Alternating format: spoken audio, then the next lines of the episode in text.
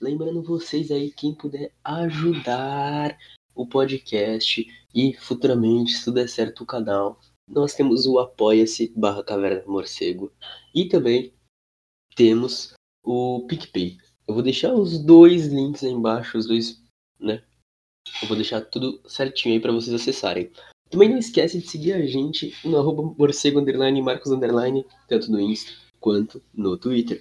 E também de seguir a Ibambe Rádio e entrar no nosso site ibambe.corp, ibambecorp.com.br. Muito obrigado, espero que vocês curtam o episódio, pessoal, e fiquem com o Marx.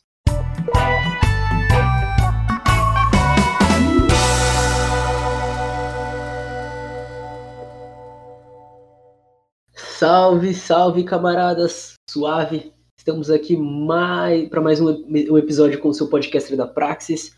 E antes de iniciar o episódio, eu quero lembrar vocês de seguirem morcego underline marcos underline, tanto no Instagram quanto no Twitter. Seguir arroba Rádio e também acessar nosso site bombecorp.com.br. Para o episódio de hoje, uma convidada excelentíssima que faz parte da Ibambe. Pode se apresentar, Val. E aí, todo mundo que está ouvindo, eu faço quadro Estudo Negro na Ibambe, sou militante do Rua e estudo, sou vestibulanda, tenho alguns estudos aí, tanto para o direito quanto para o entendimento negro, principalmente, né? Entendendo a partir de uma visão radicalizada. Mano, a Val é uma das pessoas assim que é inspiração para a nossa luta diária aí. Vocês vão se ligar quando ela for falar. O tema, inclusive, foi trazido por ela. E a gente vai trocar aqui uma ideia sobre identidade e identitarismo, dando uma introdução, porque esse quadro vai ser continuado lá no, na, na Ibambe Rádio, no Estudos Negros, com a Val liderando. Então ela veio aqui para apresentar para a gente tudo isso.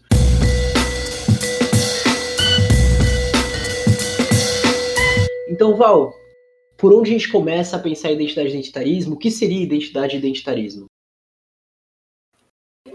Marcos, eu acho que a questão principal é a gente começar entendendo o que é identidade e o que é identitarismo, porque nesse assunto rola uma, uma mistura de conceitos muito grande e isso deslegitima muitas causas, isso deslegitima tanto quem está criticando quanto quem é criticado. Então, eu acho importante a gente começar falando o que é identidade. Identidade é como o indivíduo se encontra socialmente, como ele se apresenta e como ele é visto na sociedade que ele se encontra, né? Essa identidade representa as relações sociais que são historicamente construídas, né? E então, logicamente, como a gente está falando de uma construção histórica, a gente está falando que a identidade é uma representação da ideologia de classes dominantes, que é a burguesia, né? Então, é, todas as identidades que a gente conhece, que são construídas, foram construídas a partir da ideia burguesa, da ordem burguesa. E assim, a gente pode perceber, um exemplo claro e nítido é o negro. O negro não se via como negro em, em África ele não olhava o outro, entendia o outro como negro ou como africano. Esse conceito de negro e de África foi construído a partir da burguesa, foi construído a partir do branco chegando lá e dizendo você é negro e depois atribuindo todos os, os conceitos problemáticos em cima disso, mas principalmente a partir da identificação burguesa em cima de quem era o negro, mesmo se, se isso existia ou não a partir do racismo. Né? Hoje a gente vê que a construção do negro é vista socialmente a partir do racismo. E essas identidades, elas carregam a visão do que é normal e do que é universal, né, que é a mesma coisa, e daquilo que está fora disso, que são as identidades usadas, né? E esse lance do universal normal é, por exemplo, quando a gente fala de uma pessoa que tinha características normais, o que a gente pensa? Uma pessoa magra, branca, cis. Basicamente é isso. Ou até um exemplo que eu acho ótimo é quando a gente fala do, do homem, né, na filosofia, na sociologia, as pessoas usam muito o termo o homem para se referir à humanidade. desde quando o homem é o neutro, o homem é o, é o que representa a humanidade. Ninguém nunca falou a mulher para algo do tipo. Então, a gente percebe que esse universal carrega o conjunto de características que representa a burguesia. Esse homem cis, branco, hétero, é, isso é o, o imaginário, a representação burguesa. Então, isso é considerado normal, é o considerado universal. A gente percebe que, ainda assim, é uma identidade. Ser branco, hétero, cis, é uma identidade. Só que isso não é marcado nessas pessoas. A gente ainda tem que falar que, que branco é uma identidade.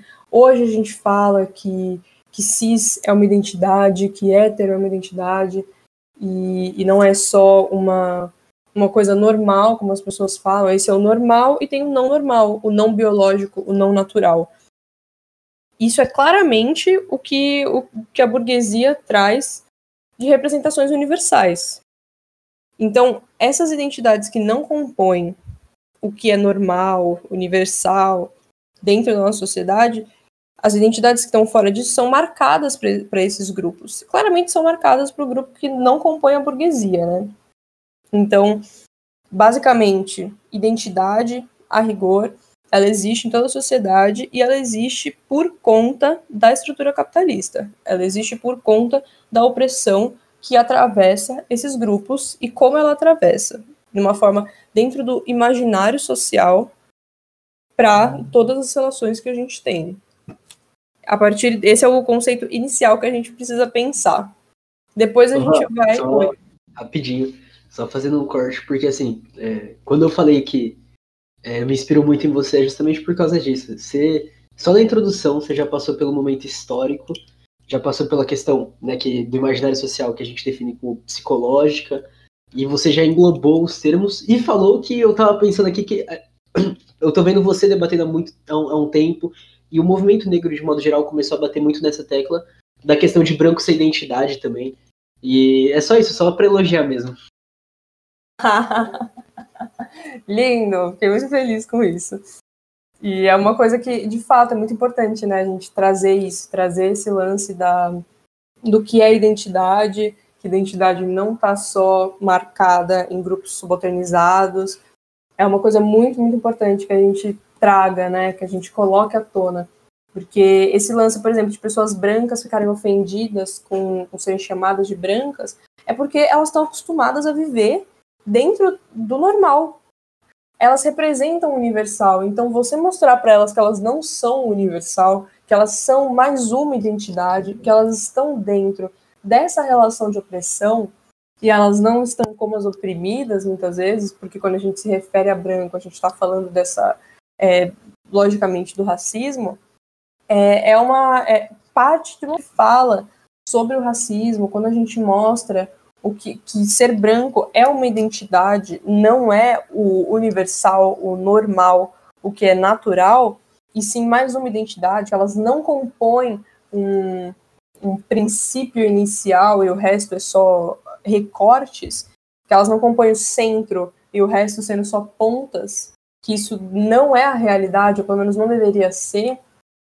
é, há uma grande ofensa, há uma grande um recuo dentro desse debate, justamente porque as pessoas brancas estão acostumadas a viver sendo é, compondo esse imaginário, que é o imaginário burguês. Enfim, a gente precisa ter essa noção principal de que identidade é construída a partir do pensamento burguês, a partir da ordem burguesa.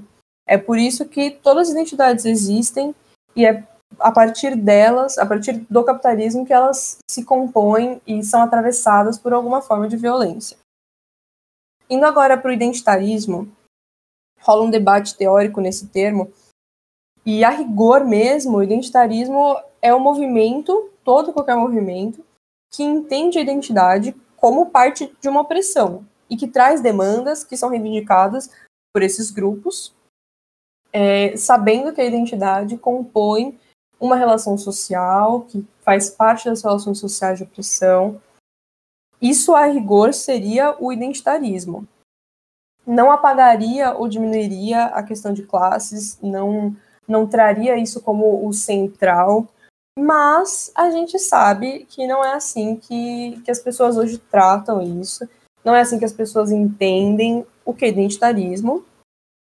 E não foi assim que o termo pegou, né? Não foi assim que o termo ficou à tona. Hoje, quando as pessoas falam identitário, elas ou estão falando, tentando deslegitimar uma causa, ou elas estão falando que é, o que parece realmente quando você ouve o termo, que é que a identidade seria o principal desse movimento e não uma, uma reflexão e análise dentro dessa de toda a relação social que existe na sociedade, né? Então, hoje a gente, a gente vê que o que as pessoas chamam de identitarismo é o identitarismo liberal. A identidade sendo a única forma de reivindicação, né, o meio e o, o, o meio principal e único de identificação e o próprio fim desses movimentos seria, né, que é o que a gente trata do identitarismo liberal, o fim como uma, uma igualdade de oportunidades dentro do capitalismo, o que não muda nada a estrutura de opressão. Seria um imaginário ideal onde, por exemplo, mulheres estão no poder e outras mulheres continuam subalternizadas, porque para alguém estar tá no poder, alguém está subalternizado. Então, no final, é, se trata de uma liberdade individual, se trata de uma igualdade num pensamento burguês que é sempre limitado, né? Sempre uma ideia que até o Matheus, que, que é o idealizador da Bienal da Quebrada, uma vez falou, e eu achei super importante. Esses movimentos identitários que, que têm a, a visão liberal, o, pro, o grande problema para eles é que eles não têm uma parcela de benefício no capitalismo. E é isso que eles querem. Eles não estão falando de igualdade, eles não estão falando de, de reivindicação de direitos ou de entendimento dessas identidades como diferentes ou iguais, partindo de um princípio onde a gente precisaria de igualdade de direitos ou de, de uma mudança no sistema. Não é essa a, a reivindicação final desses movimentos. Esses movimentos partem da ideia de que, no final mesmo, eles partem da ideia de que eles não têm benefício no capitalismo, de que eles não têm uma fatia que eles podem se beneficiar, de que eles podem é, oprimir outras pessoas, eles não estão no poder e é isso que eles querem. Obviamente, eles não estão partindo de um coletivo, né? Não, que essa analogia que você usou é excelente, muito, muito crucial. E o que a gente traz, que eu vejo você tweetando sempre, eu fico e falando, essa Val, rapaz, bagaçando nas discussões, é, é, falando da questão de que, tipo, a gente não pode ignorar as identidades dentro de uma cidade de classe, porque elas formam, querendo ou não, entre aspas, outras classes, né? E só que a gente também não pode olhar e falar, não, mas é isso, a gente quer nossa parcela aqui e pronto, tá tudo certo, já era. O resto do pessoal que se esculhambe, né? Como, por exemplo, o Fernando Holliday, é, querendo acabar com as cotas, né? Ele tá num nível que, mano, pra ele perfeito. Mas e aí, quem, quem não tá tendo acesso à faculdade? Não tá tendo acesso à moradia com quanto na faculdade? Que se dane, né? Que se dane. Com certeza, isso é uma coisa assim. Eu vi um debate dele com a Simone Nascimento, que é uma militante do Rua também, e ele estava falando sobre ser um exemplo para outras pessoas negras. Você vê que ele está tentando comprar esse discurso que antes, há um tempo atrás, ele negou, mas agora ele tenta comprar esse discurso, vendo que está em alta, ou seja, o que o Jones fala muito, que é o antirracismo de mercado, né? Ele está tentando vender isso, mas como? Como um exemplo, falando de meritocracia, basicamente, falando sobre você ir atrás e conseguir o seu. É uma luta individual, ele não está pautando o coletivo esse tipo de movimento não busca coletividade e entender, primeiro, se, a gente está falando de movimento negro, toda a população negra, pessoas que estão beirando a miséria, pessoas que estão numa condição melhor, e toda a reivindicação delas, entendendo que elas precisariam mudanças estruturais para não serem tratadas com opressão. Isso não é olhado, isso não é visto, não é colocado nesse, nesse tipo de antirracismo, entre muitas aspas. Segundo, isso parte de uma ideia muito individual do que ele acha que é aliado, do que ele acha que é luta e do que ele acha que é sucesso. Isso não é conversado, discutido entre os movimentos ao longo do Brasil. Ele ignorou completamente os movimentos do que ele deveria chamar de semelhantes, né, de antirracistas, e ele simplesmente pauta o que ele criou na cabeça dele, que é antirracismo. Basicamente é isso.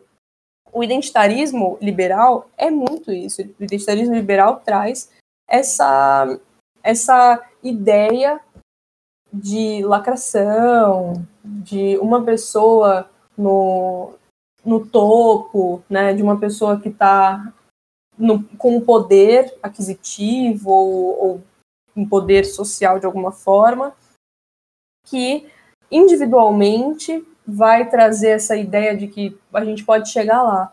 Tudo isso é individual, basicamente. Mas você percebe que quando eu falo identitarismo liberal, deixa muito claro qual é o movimento que eu estou falando. É um movimento que não quer mudar a estrutura de opressão e que quer pautar uma, uma ideia individual de crescimento, basicamente.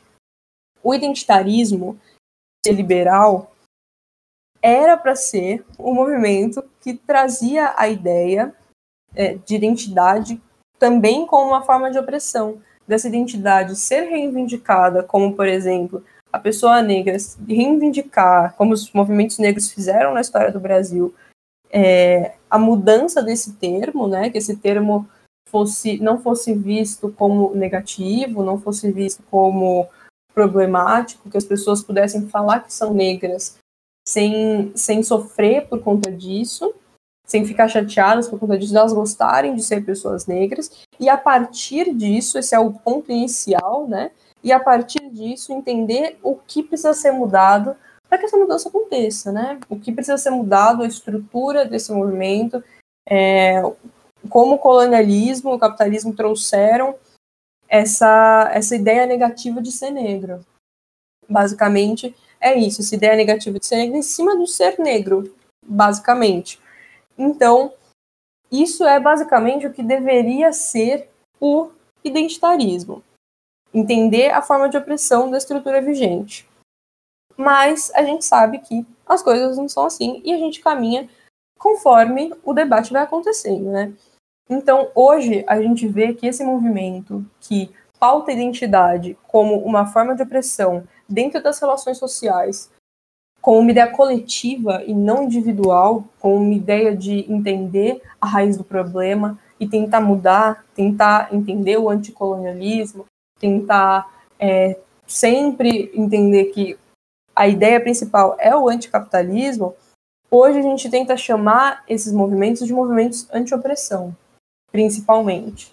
Né? Então, essa ideia do, do anticapitalismo e de entender uma coisa que a gente viu muito esse ano crescer e hoje é, grandes nomes tentarem mudar um pouco essa, essa visão de que sem racismo não existe capitalismo.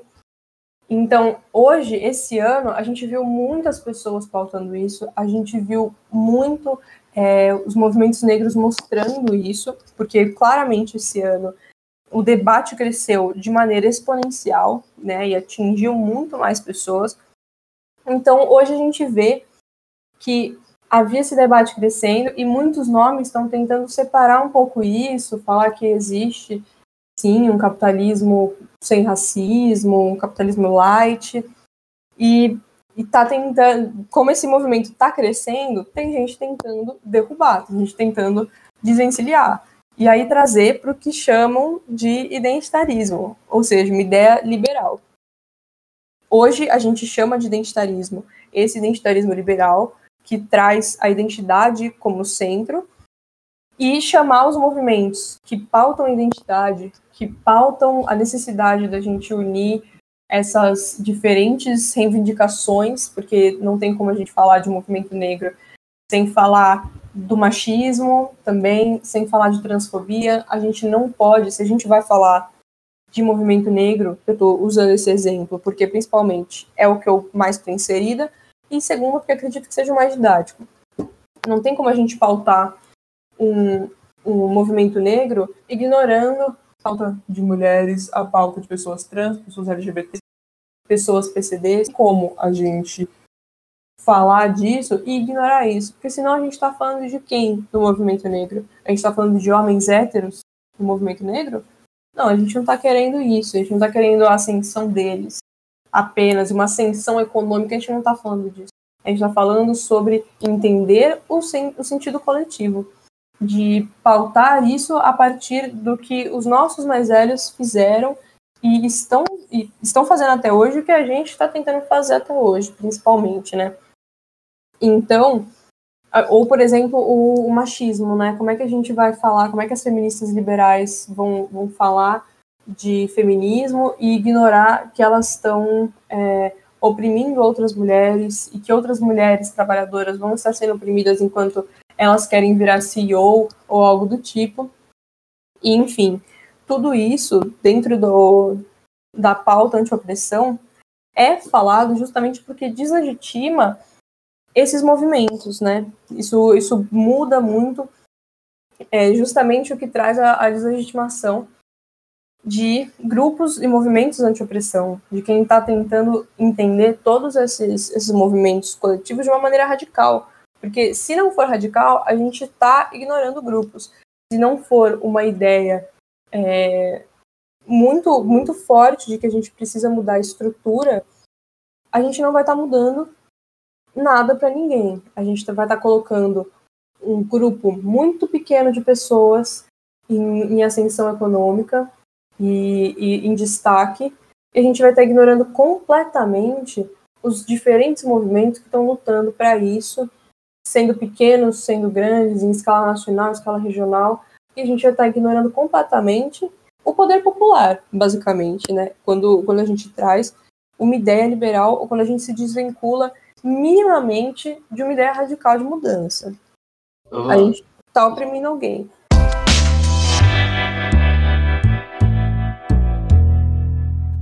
Só aproveitando o gancho aqui, não tem como não falar, é, embora eu já tenha colocado no Twitter, acho interessante reatar aqui, a crítica ao Silvio Almeida, né? Não tem como não falar disso. Até porque aconteceu um lance com o Luciano Huck postou, onde ele funde racismo estrutural com institucional, ou seja, tipo, a culpa não é do capitalismo, a culpa é da instituição em si. Ele coloca desse jeito e fala que é racismo estrutural. E o próprio Silvio Almeida fez uma puta, um puta fio falando sobre o livro dele e pontuando que o problema é o capitalismo não é o liberalismo.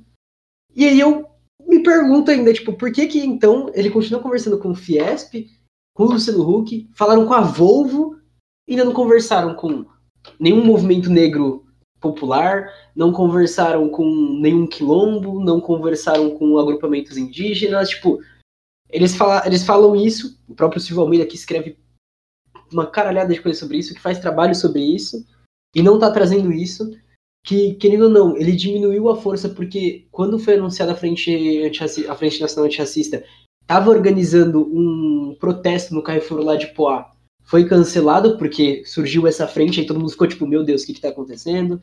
Teve o BO de ontem, do Educafro, com, a, com os advogados do Carrefour, que não conversaram com a família do cara, tipo, não chamaram. Então, tipo, é isso que você tá falando, acho que dá para linkar direto com essa questão de como é, tá desmoralizando todo, todo esse plural de pensamento e de ideais dos movimentos negros no Brasil, num grupo seleto de pessoas e que estão se aliando com a burguesia em pautas neoliberais, em projetos neoliberais. E aí a gente fica aqui, né, tipo, olhando e falando, meu Deus, o que a gente faz agora? Qual é o nosso próximo passo? Porque além de ser um baque, é uma coisa que vai minando algumas forças que a gente tem que repensar todo o movimento de novo.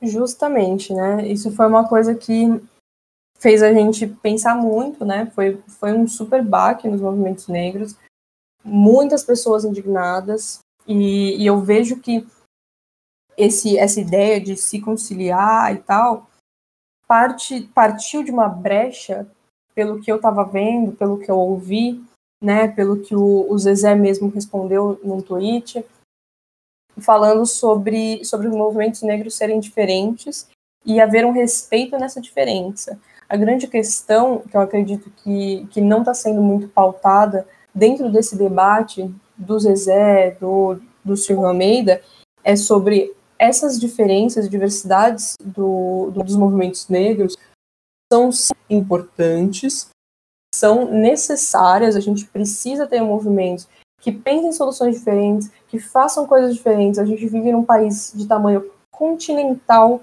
com culturas diferentes e ideias diferentes. A gente não precisa de uma massa toda igual, mas no que diz respeito à, à opressão, no que diz respeito a quem nos mata, no que diz respeito à burguesia, falando com, com o nome certo, a gente não pode ignorar algum movimento. O debate dentro das nossas discordâncias é muito importante. Se eu silencio alguém porque eu achei que não foi necessário o que essa pessoa está falando, eu estou contribuindo para a lógica capitalista, estou contribuindo para o que, que eles querem, basicamente. Então, assim, isso é, isso é frear com o movimento. Lógico que a gente precisa entender quais são as, as diferenças que compõem o nosso grupo e que estão ainda partindo de um princípio coletivo e quem está partindo de um princípio individual, né? Com esse, esse grupo, né, dessa frente do, do Zezé, do Silvio Almeida, a gente viu que esse, essa brecha de falar que os movimentos são diferentes, que eles são uma parte do movimento que está fazendo algo, a gente vê que houve um silenciamento, da, uma invisibilização do, da maior parte dos movimentos negros brasileiros. A gente viu que não houve um diálogo. Essa, essa questão da Educafro foi uma. Eu, eu me perguntei muito se a família não foi nem, nem acionada, né? Ninguém conversou com a família porque eles queriam, porque eles pensaram para o acolhimento de fato, né? E, e falaram sobre uma indenização histórica. Para onde ia essa indenização? O que iam fazer com isso? Por que, que essa indenização? Como é que isso, isso ia chegar na família do Beto? Como que isso ia, ia simplesmente um, um, explicar o que tinha acontecido? Você percebe como isso isso é um diálogo completamente vazio, né, uma falta de diálogo completa do que, do que essa família precisa, do que os movimentos precisam. Ninguém, ninguém citou uma indenização e, de repente, a Educafro trouxe essa solução e, e não falou com ninguém. Quando a gente pauta as diferenças dos movimentos e que a gente respeita isso, coisa que muito branco não faz, quando, por exemplo, o, o Emicida foi contra os movimentos na rua e o Jonga foi a favor. Começaram a. Eu vi uma série de textos, inclusive de marxistas, que brancos, né, que falaram sobre como o Emicida esqueceu que é passar fome na rua, como o Emicida tá vendido, como o Emicida não é alguém que deve ser ouvido. É muito fácil para essas pessoas é, deslegitimarem a nossa pauta. E aí foi o que tanto a Emicida quanto o Diogo trouxeram. Nós somos diferentes, a gente conversa muito antes de vocês tentarem nos atingir. E aí que faltou nesses, nessas frentes, né? Nesse, nessa galera que está dialogando com, com quem nos mata, tentando negociar a nossa vida. Não houve esse diálogo. Nós somos diferentes e discordamos de muita coisa, mas o diálogo, para a gente dormir de consciência limpa de que a gente está vivendo e partindo de um coletivo, não houve. E como o próprio homicida mesmo diz, se a gente não pauta uma ideia coletiva, ela é do sistema. Ela não é mais nada além de contribuir para o sistema. Se não for coletivo, é do sistema. Ele, ele mesmo diz isso e o céu é limite. Enfim, eu acho que isso é muito importante a gente pautar. Com certeza, o Silvio Almeida tem, tem uma obra muito importante, porque ele trouxe para o debate no Brasil esse ano, né? Muitas coisas ele trouxe para outros em outros momentos a necessidade da gente entender que a despolitização, né, essa ideia de pós-política é o que acaba com a gente, vai vai minar o nosso movimento e acho que foi muito importante a gente falar disso a partir dele, com ele, mas com certeza a gente precisa criticar, pautar as, as é necessário que a gente critique e fale sobre como isso é muito negativo para nós, como isso é muito é, individual, né? A gente pensar na ideia de, de um grupo que não dialogou conosco, né? E, enfim, o que eu queria trazer era isso do movimento anti-opressão, né? É uma coisa bem mais explicativa, eu acho. Quando a gente fala identitário hoje, a gente está falando justamente disso, né? Dessa ideia que está acontecendo agora, que é unir pessoas negras e elas fazerem o que elas bem entenderam dentro daquele grupo, mas não dialogarem com outras pessoas. Isso com certeza vai trazer erros, com certeza vai trazer pelo menos um recuo no diálogo dentro do próprio movimento. E isso nos desarticula, né? Nos... Falei isso? Certo? Não, desarticula.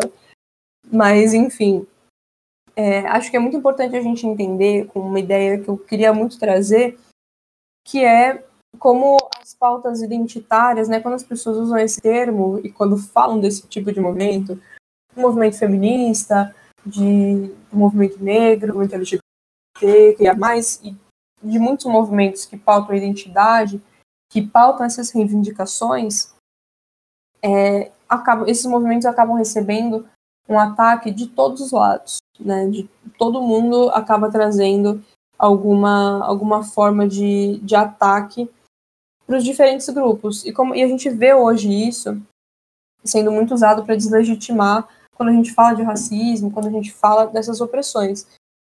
Quando a gente vê, por exemplo, liberais falando disso, né, direita liberal falando disso, a gente vê muito eles usando isso como uma forma de, de, de uma esquerda incoerente ou algo do tipo, de grupos que estão apenas aqui para lacração, e, e isso é muito falado pela direita, né, criticado esse movimento como até o Olavo de Carvalho falou algumas vezes, gaysista, feminista, né, ou o movimento que está que tá tentando falar de uma coisa que nem existe, porque também negam muito o racismo. A gente vê esse ataque acontecendo, a gente vê esse ataque acontecendo também pela esquerda, também pelo, por uma esquerda que se diz marxista, que muitas vezes fala que isso, isso deve ficar em segundo plano e que isso é, é, problemático a gente pautar isso, porque, porque você acaba falando menos da luta de classe, sendo que acho que essas pessoas entendem a classe trabalhadora como um grupo de homem branco, não é possível, né? Acho que estão que é um grupo de, de pessoas, de homens brancos, todos iguais, com a mesma demanda, e ignoram o que é o Brasil. Isso, ignorar o racismo, ignorar o machismo, é ignorar o Brasil, basicamente. E quando você faz isso dentro desse debate, falando que isso não é necessário, falando que, que isso está é, desarticulando a esquerda e que esse é o grande problema, né? O grande problema não é um, um diálogo com, com a burguesia, o grande problema não é um, reproduzir a opressão burguesa, mas sim as pessoas que reivindicam a gente debater sobre isso. Isso basicamente é isso é desarticular o movimento, isso é perceber que você que também essa galera que se diz marxista não está pensando o coletivo, não está pensando os trabalhadores, está pensando o que ele acredita na cabeça dele que é trabalhador. O que ele entendeu, de, em algum momento ele achou que é isso, isso aqui é trabalhador e, e é isso. O resto é resto. Não quer saber. Então, como é que você vai pautar uma, uma ideia de mudança de estrutura, sem, sem falar do genocídio do povo negro, sem falar dos estupros que acontecem, sem falar das diversas formas que mulheres são subalternizadas, que pessoas negras são subalternizadas. Não tem como a gente falar das relações de trabalho no Brasil sem falar disso. É impossível. É, é viver em outro país ou fingir que vive em outro país também. E isso é uma ideia que eu vejo muito em, em, em, algumas pessoas que se dizem de esquerda que se dizem de direita. Isso acontece muito. O que, que o que, que a gente vê nesses ataques? Né? Uma, uma invisibilização dos grupos anti-opressão, que tentam fazer isso, que tentam falar disso. É, eu falei com alguns coletivos no momento que teve o, o o ato, né, até o Carrefour aqui em São Paulo, e falei com um coletivo, na verdade, que, que é marxista e tal, uma pessoa desse coletivo, e eu vi que realmente, é, sabe, não era algo que, putz, vamos ter um super debate, não, só as pessoas negras daquele coletivo que apareceram lá. Qual é o compromisso que esses movimentos estão tendo, de fato, com quem é oprimido no Brasil? não está tendo compromisso. Como o Jones sempre diz, um marxista sério, sério, não, não vai entender o racismo como o movimento negro como uma perfumaria, como algo que deve ser pautado depois de da gente pensar. Não tem como. Isso não é possível. Não pensar essas demandas é pensar apenas no que você quer, viver numa bolha, num debate dentro da sua sala e ignorando completamente o que é o Brasil, basicamente. A gente vai, vai sempre manter um pensamento burguês enquanto a gente jogar todo mundo no mesmo saco de identitário e, e não parar para ouvir e não parar para unir esses grupos, para unir as pessoas que estão pautando o anticapitalismo, que estão pautando é, uma mudança na estrutura. Até porque muitas vezes é, as pessoas que entendem isso como uma premissa, muitas pessoas de movimentos negros é, entendem que essa que não tem como a gente viver um capitalismo de é, tentando tirar o, o, racismo ali, não tem como a gente viver um capitalismo antirracista.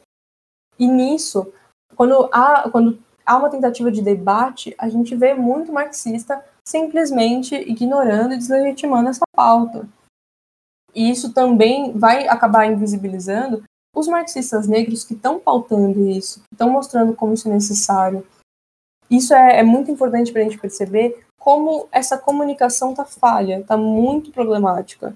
E, na verdade, está cessando a própria comunicação, né?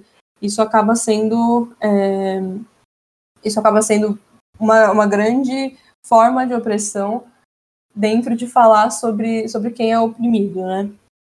E eu queria muito falar também sobre a questão de, de como a gente vê que, que essa, essa ideia de não diferenciar movimentos identitários de movimentos anti-opressão, colocar todo mundo no mesmo saco, ignora o fato de que o liberalismo branco é o grupo mais identitário que a gente conhece. Há séculos a gente vê eles ouvindo, estudando, é, prestigiando, trabalhando com pessoas brancas. Não há um espaço para debate. Mesmo quando há, a gente sabe muito bem que é um debate individual. Se isso não é identitarismo, por que, que a gente, se, se a gente não está criticando isso, por que, que a gente está criticando os grupos que estão tentando falar sobre a pressão e a estrutura vigente, que estão tentando ter uma perspectiva anticapitalista, porque simplesmente estão falando de racismo? É lógico que a gente precisa criticar os movimentos que falam sobre um crescimento individual, que falam sobre empoderamento da mulher e estão ignorando completamente as relações sociais que, que permeiam essa sociedade, né, que estão ali rodeando o, o, machismo e toda a situação de misoginia, né. Então, assim, a gente precisa criticar esses grupos, isso não há dúvida, mas não adianta a gente criticar esses grupos, colocar todo mundo no mesmo saco. Toda vez que, que um movimento negro faz algo é, que minimamente a pessoa não está a par, ela vai lá e pauta como identitário, não, não é importante, isso e aquilo, e junta tudo isso no mesmo saco, a gente está ignorando quem realmente é identitário, quem realmente está trabalhando para nos oprimir, quem está trabalhando para deslegitimar a nossa causa. Isso é muito problemático. A gente precisa, por exemplo, criticar o que a Educafro fez, a gente precisa criticar o que está acontecendo nessa frente antirracista.